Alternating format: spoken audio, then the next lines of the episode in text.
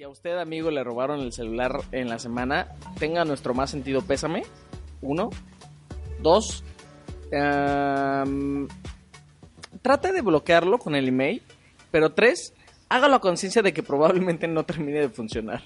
Porque, contrario a lo que dice el gobierno de la Ciudad de México a través de la, a través de la campaña Bloquea tu cel, en donde dicen que, bueno, empezaron a decir, fueron cambiando conforme avanzaba el tiempo, empezaron a decir que el bloqueo de los celulares con email era infalible. Porque el email no se puede cambiar, no se puede modificar. Si tú lo bloqueabas, el celular inmediatamente se iba a quedar sin red móvil e iba a quedar en esta lista negra del IFT, tal y como se los platicábamos en el podcast pasado. Bueno, la verdad es que no termina de pasar del todo así.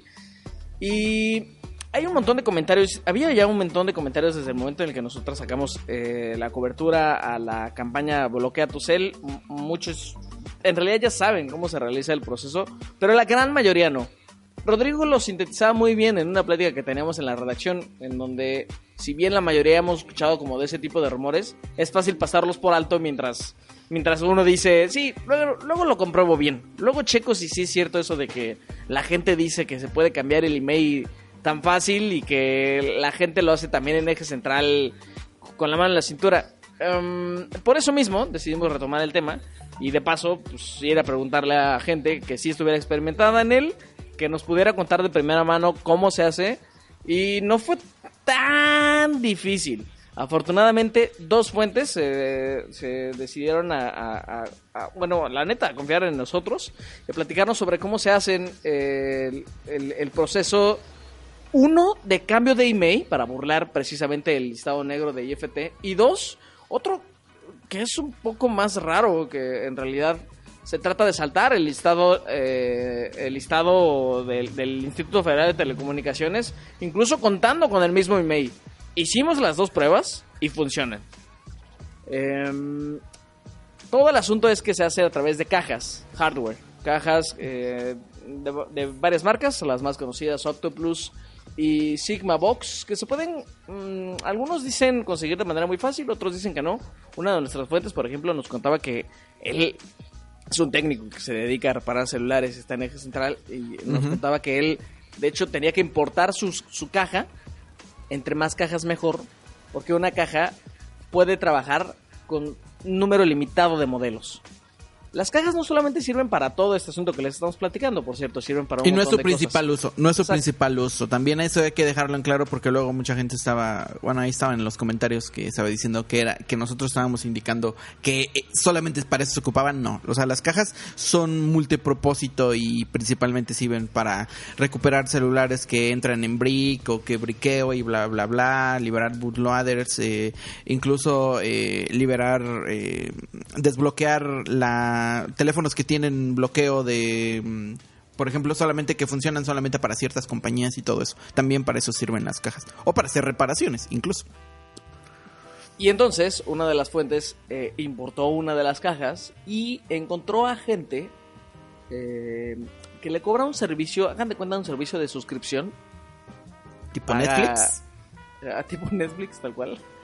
Y él paga 1500 pesos anuales, pero me contaban que hay más servicios en, los que en realidad se cobra por mensualidad. A él no le convenía, obviamente. La mensualidad es fija. Entonces, entre más servicios hagas, pues mejor, ¿no? Para que te salga para ti. Am, nuestra fuente me contó cómo, cómo, cómo se hace, cómo accede a la plataforma. En todos los pagos se hacen eh, vía PayPal. Y hicimos la prueba con un dispositivo de LG. Me estaba contando que entre los dispositivos sean más nuevos, al tener los últimos, últimos parches de seguridad, a él le costaba más trabajo con las cajas que, que tiene. No es necesariamente que no haya cajas, me contaba, para los últimos parches de seguridad de Android, por ejemplo, sino que, pues eso, entre últimos parches de seguridad tenga un equipo, necesita tener las cajas más actuales y eso necesita, pues obviamente, que le inviertas más. Entonces él tenía este número de cajas limitadas para equipos que no tengan los últimos parches de seguridad. Le dije, o, o- o sea, todavía estaba bastante incrédulo para este punto. y entonces hicimos la prueba. Le dije, a ver, va, cámbiame de este, de este dispositivo LG. Ponme el dígito, estos dígitos, 1991. ¿Por qué 1991? Porque es el año en que nací, amigos. Ah, ok. Ay, mira. Qué romántico. Qué romántico. A cambiar los contraseñas de correos, Steve. Es 1991 cuatro veces. Ah, y entonces me enseñó la interfaz y él puede modificar todos los números del email, los 13 o 14 dígitos.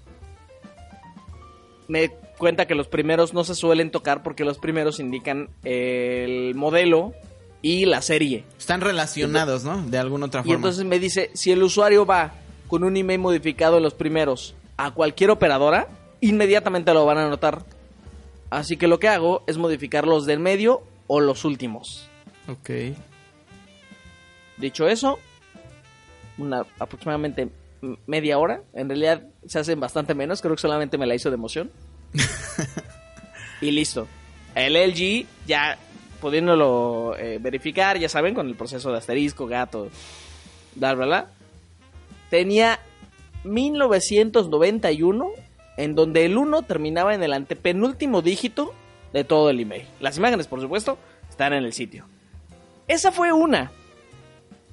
La segunda, un proceso que le llaman limpieza de email. Otra fuente que nos comentó cómo em, uno puede burlar el listado negro del, del- IFT sin modificar el email. Esto es importante. Sin modificarlo. Y esencialmente lo que se utilizan son plataformas similares. eh, de acuerdo a la primera fuente, en realidad se trata de la misma. El proceso se lo cobran más barato al usuario. Ujú. Y al final uno termina teniendo acceso a la red, a red móvil de algún operador. El teléfono no queda desbloqueado para todos, puesto que el proceso consiste en encontrar puertas traseras de los servidores de los operadores, de uno en específico. Y con el que hicimos la prueba fue un P30 Pro, que era originalmente Telcel, tuvo reporte de robo, quedó inutilizado y después del proceso en el cual se nos dijo quedaría en el en, dentro de la red de AT&T ya se le pudo colocar un chip Unifone funcionando perfectamente. Como no funcionó cuando se le colocaron los chips de eh, de Movistar y de Telcel. Lo el email del dispositivo sigue siendo eso. el mismo y sigue estando con reporte de robo ante el IFT. Lo único que la sucede, garantía Lo- es de hasta tres meses ahí en ese caso. lo único que sucede prácticamente es que te eliminan de la lista negra, pues eh, el operador que tú que esté disponible, ¿no? Para para ese momento eh, eh, conectarte con el dispositivo, ¿no? Sí, tal cual. Y pues obviamente, estos son, en realidad los procesos no son del todo desconocidos, o sea, han sido más o menos documentados, creemos no con el mismo detalle con el que lo hicimos, pero al final es algo que se sabe ya, y por eso sorprende un montón las declaraciones de Agencia Digital, del gobierno de la Ciudad de México, del IFT, que dice, no hombre, o sea, si tú vienes y me bloqueas el email, ya no va a pasar absolutamente nada con el dispositivo, queda inservible. Y pues no, la verdad es que este proceso, el último del que hablábamos, la limpieza de email, cuesta 500 pesos y lo hace casi cualquiera en eje central. No sé. Y además no necesitas llevar el dispositivo para hacerlo, el último proceso. O sea, incluso, por ejemplo, si yo tengo un teléfono aquí y solamente con dar el email, pues prácticamente se hace el proceso. O sea, es mucho más es es mucho más sencillo que usar lo del tema de, bueno, el otro proceso de cambiar el email por medio del hardware. ¿No? Ahora, la, la agencia, después de, de todo esto, la agencia digital ya... em, Platicaste a con lo largo ellos, de los días, platicaste después de la ellos. campaña...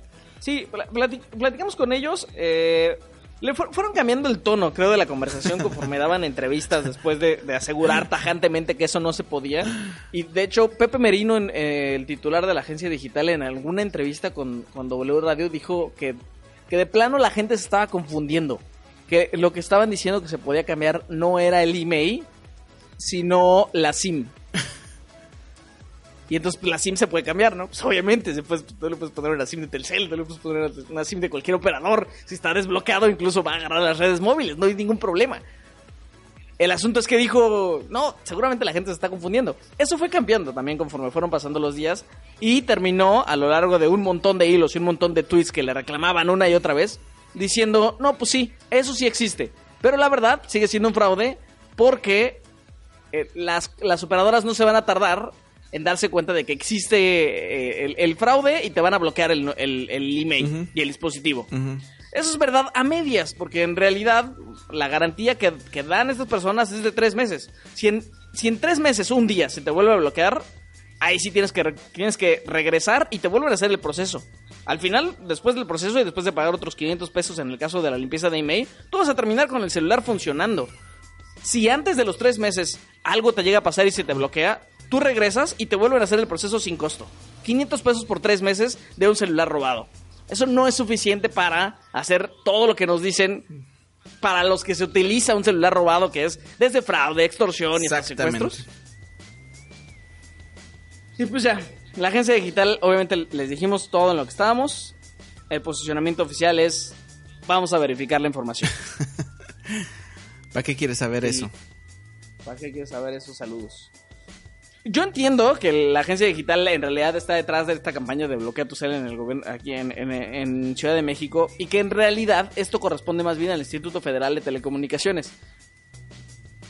Pero hacer también las declaraciones que hicieron del nivel que las hicieron al principio de De la campaña. no, estás confundiendo el email con el con la SIM. Eso sí me parece muy descuidado, muy muy descuidado. O estar asegurando que incluso el bloqueo es imposible. O sea, que, que, perdón, el desbloqueo es imposible. O sea, estar asegurando que no, que esto no puede suceder, que lo que em, hacen en eje central en realidad no es, y que quién sabe qué, y quién sabe cuánto. Porque incluso mencionaron en las en alguna infografía, mencionaron incluso a eje central, así tal cual lo mencionaron.